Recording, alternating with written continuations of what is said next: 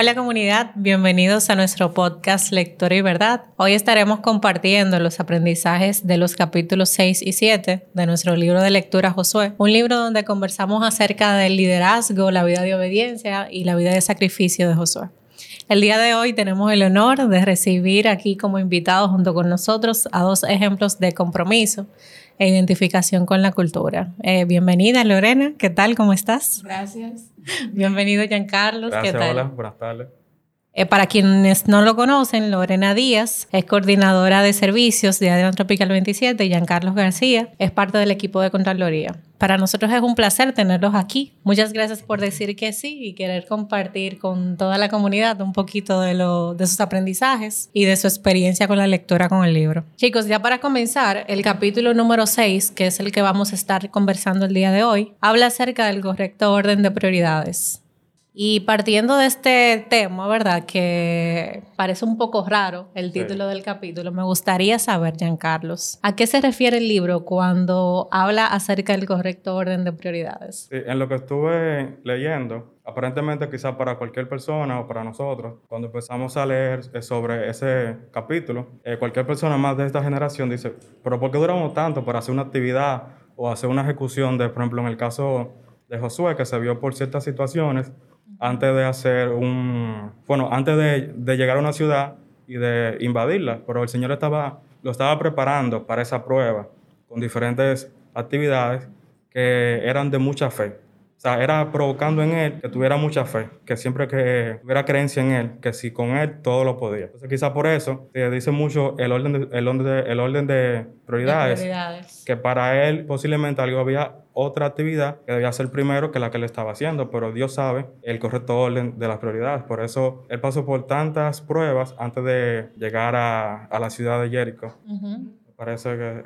Sí, de hecho Dios lo pausó dice el libro, que lo puso en pausa y le dio un tiempo, vamos a decir, como que de descanso. descanso. Porque ellos entendían que tenían que trabajar para conquistar las tierras. Entonces, en ese momento fue como el momento ideal de decirle detente. Lore, cuando Dios llama a una persona a una tarea especial, procura primero que esa persona tenga un encuentro personal con él, como lo hizo con Josué. Entonces, pudiéramos decir que un requisito para ser dirigente es primero pasar tiempo con Dios y llenarnos de él. Claro. El libro puntualiza eh, de manera muy, muy concreta de que eh, la grandeza que tenía que tener todo dirigente, o sea, todo líder, perdón, en el caso de Josué, era primero confiar y creer en el plan de Dios. Eh, en el libro dice que Dios era muy claro en el, en el mandato que tenía hacia Josué y lo primero que él quería era que, era que quisiera, él quería era que creyera fielmente en lo que Dios le estaba disponiendo a hacer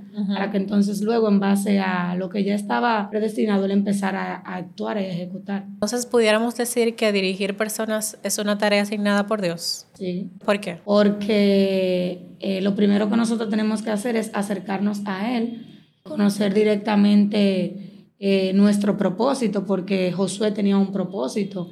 Él era un general y quizás él entendía que la manera de actuar en base a la guerra que él era en base a lo que él tenía como conocimiento, pero eh, Dios lo mandaba a buscar algo más allá, que era la parte primero espiritual. Entonces yo entiendo que sí, primero el, acercamiento con Dios, pedir sabiduría y, luego entonces hacer lo que está eh, eh, establecido por la comunidad en, nuestro caso.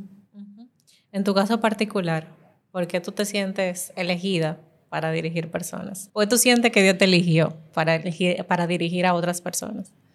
Bueno, hasta ahora. hasta ahora yo creo que todavía estoy buscando esa respuesta, porque en realidad es complejo, porque yo me miro y digo que tengo imperfecciones como ser humano. Eh, quizás tengo habilidades y tengo, tengo destrezas a nivel eh, personales o laborales, pero yo todavía estoy en esa, en esa búsqueda. Ahora bien, la comunidad me ha dado la oportunidad de de compartir con otras personas mis experiencias eh, a nivel laboral y me ha permitido también crecer a nivel espiritual, que es algo que, agradezco porque normalmente yo no, no, no, tenía tanta, tanto conocimiento, no puedo decir que conozco muchas cosas, pero realmente la comunidad te acerca, me ha acercado a, a, la parte, sí, a la parte espiritual. Y entiendo que, que Dios tiene un propósito y Todavía no lo encuentro, no, no sé así decir, bueno, me eligió por tal cosa, porque Sí, porque lo que pasa es que el propósito tiene que ver más con él, con lo que él tiene pensado hacer. Y él nos usa como medios para poderlo lograr. Sí, he aprendido mucho de la humildad. Eh, a través de, no del sentirme elegida, sino de, ser parte, de que me hayan elegido como dirigente. Sí, he aprendido mucho sobre la humildad, sobre la tolerancia, que el libro lo puntualiza también, sobre la disciplina. Entonces, eso me ha permitido, eso sí he podido transmitirle a, a las personas que trabajan conmigo. Sí, sobre todo la gran responsabilidad que asumimos cuando nos toca. Exactamente. Jan, la circuncisión al pueblo de Israel fue una alianza de Dios para recordarles el pacto que hizo con ellos antes de salir de Egipto, recordándoles que Él Dios, los reconocía como su pueblo y que meditaran en lo que significaba, en lo que significaba ser el pueblo elegido. ¿Cuál fue tu mayor lección de este capítulo y cuál ha sido ese momento en donde Dios te aquieta para que recuerdes lo más importante? Bueno, eh, en el libro habla como eh, la circuncisión era una marca que Dios eh, puso en su pueblo, en el pueblo de, de Israel.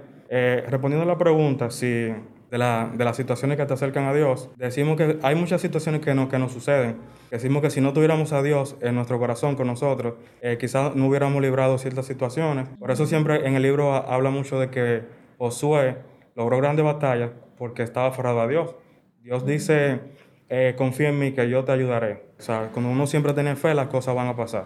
Sí, es, totalmente. Lore, Dios le dio una promesa a Josué diciéndole, como estuve con Moisés, también estaré contigo. Te pregunto, ¿has experimentado ese soporte, apoyo de parte de alguien, algún líder de la comunidad? ¿O has ofrecido a algún, a algún colaborador esa garantía de apoyo y confianza? ¿De manera particular tú lo has recibido o se lo has dado a alguien? Así, esa seguridad de que por ejemplo, Josué sabía eh, que Dios iba a estar con él porque fue una promesa que le hizo. Entonces, de manera particular, ¿tú lo has recibido de parte de alguien, esa confianza y esa garantía de apoyo? ¿O se lo has brindado a alguna otra persona? Sí, en la comunidad, claro, tenemos no solamente de una persona, sino de, de, varias personas en diferentes escenarios.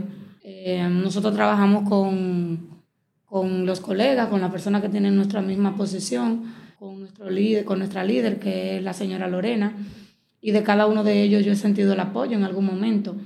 Eh, también en mi caso, con los colaboradores, también trato de en todo momento eh, que ellos sientan ese apoyo. Ahora, hay un momento particular quizás, ya sea algo personal o una situación muy, muy específica en cuanto al servicio, que también tú tienes que en algún momento, aunque la persona sepa, que parte de tu naturaleza es darle ese, ese soporte, en algún momento también es bueno, yo lo utilizo, acercarte y decirle, mira, estoy contigo, cuenta conmigo, cualquier cosa, estoy aquí en lo que necesites. O sea, que sí, yo, yo lo he podido experimentar conmigo y también lo he tratado de, de implementar. Yankee, ¿algún aprendizaje que te haya dejado este capítulo? Sí, eh, básicamente en lo que he leído hasta ahora, eh, nos instara mucho a tener mucha fe. Pues sobre todo eh, humildad y ser eh, disciplinado y cumplir los mandamientos de Dios. O sea, que si lo hacemos, nuestra vida será mucho más sana, mucho mejor y lleno de más claridad, de más verdad. Que te acerque a Dios. En el libro basa mucho en que Josué fue obediente de, de, las, de las doctrinas, de los lineamientos que Dios le, le daba. Claro, él sabía que, había, que podía confiar plenamente porque Dios es un Dios de promesa, pero como ser humano llegaban también momentos de atribulaciones, de debilidad, pero él también fue obediente en, en, casi todo el, todo el tiempo en lo que... Esa fue de hecho su mayor grandeza, la humildad y la obediencia. Porque él podía actuar desde sus conocimientos, porque él era un gran, un gran general, según el libro. Ajá, y tenía sus seguidores, que lo que, ellos, lo que él dijera, ellos lo iban a asumir.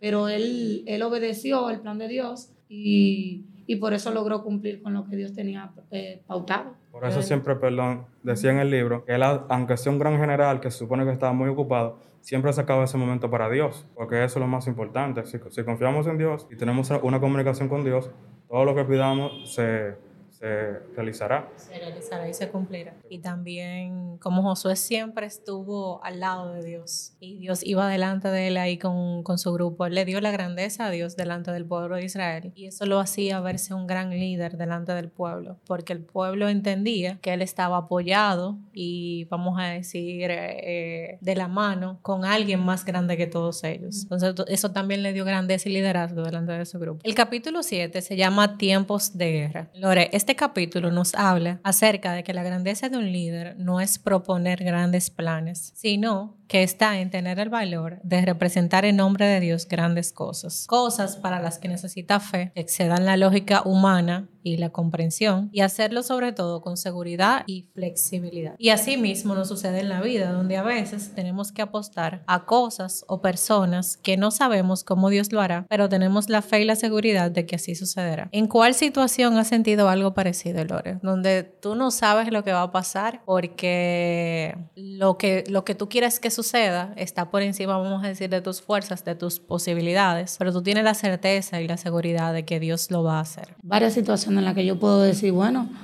eh, yo no sé cómo, cómo, cómo va a ser eso, yo no sé el resultado, pero... Yo, de qué va a pasar. Yo confío en que va a ser algo positivo, o sea, no, no yéndome... No apegándote a un resultado, ¿verdad? No, y no yéndome solamente a la parte que yo quiero, porque, o sea, yo lo hago de manera positiva, entendiendo que lo que lo que yo sé que va a suceder es lo que yo entiendo como, como ser humano que es conveniente para mí.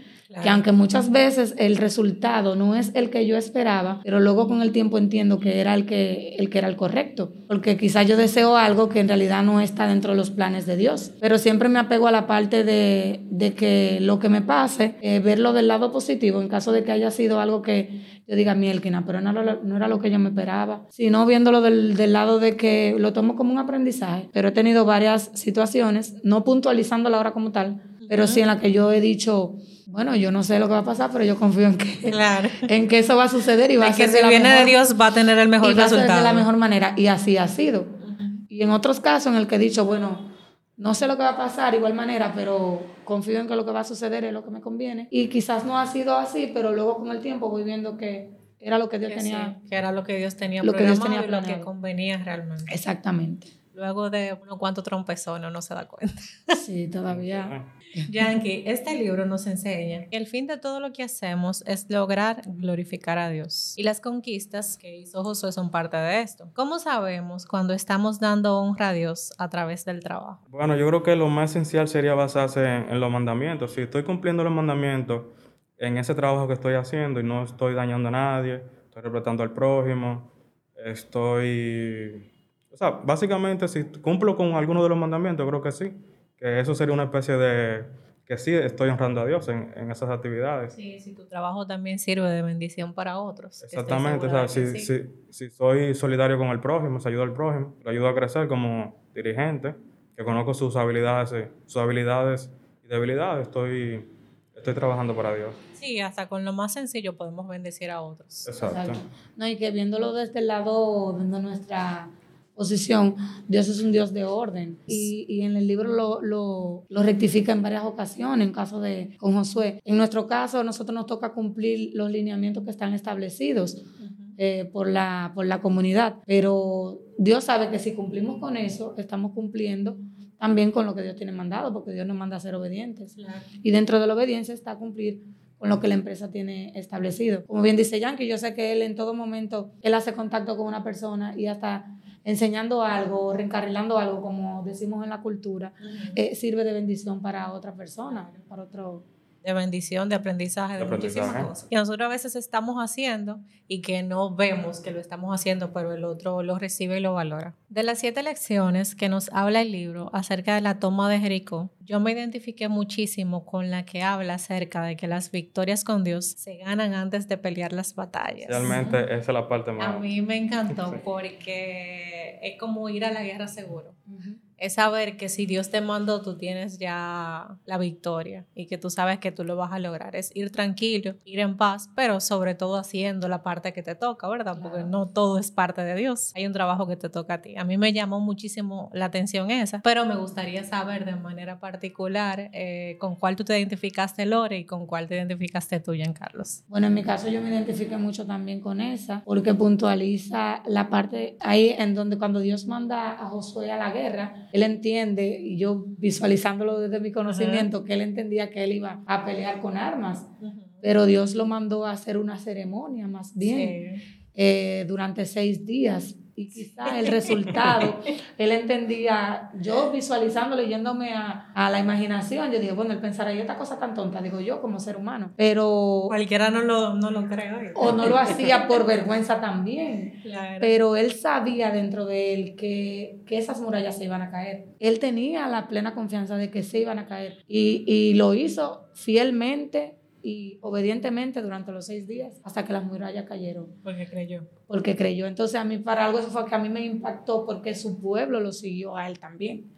Así quizás él no lo cree o él lo pone en duda, eh, él no va a poder transmitir el mensaje a los demás. Entonces, para mí eso fue totalmente impactante. ¿Y tú, Yankee? Bueno, esencialmente esa parte, porque te invita a tener mucha fe. Y el, libro también habla de que, o sea, la fe es sobre todo, o sea, y cuando un líder eh, titubea, pueblo lo ve. Y si Dios es tu gran líder y tú tienes fe en Él, Él te dice, tú vas a lograr eso como te lo estoy diciendo, tú tienes que hacerlo. Así es. Pues chicos, muchísimas gracias.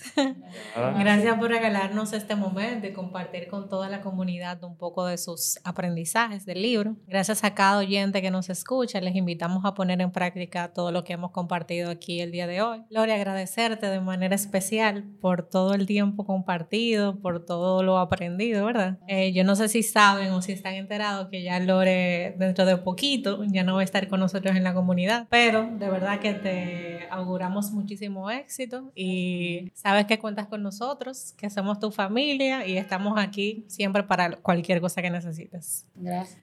Gracias por todo. Hasta la próxima.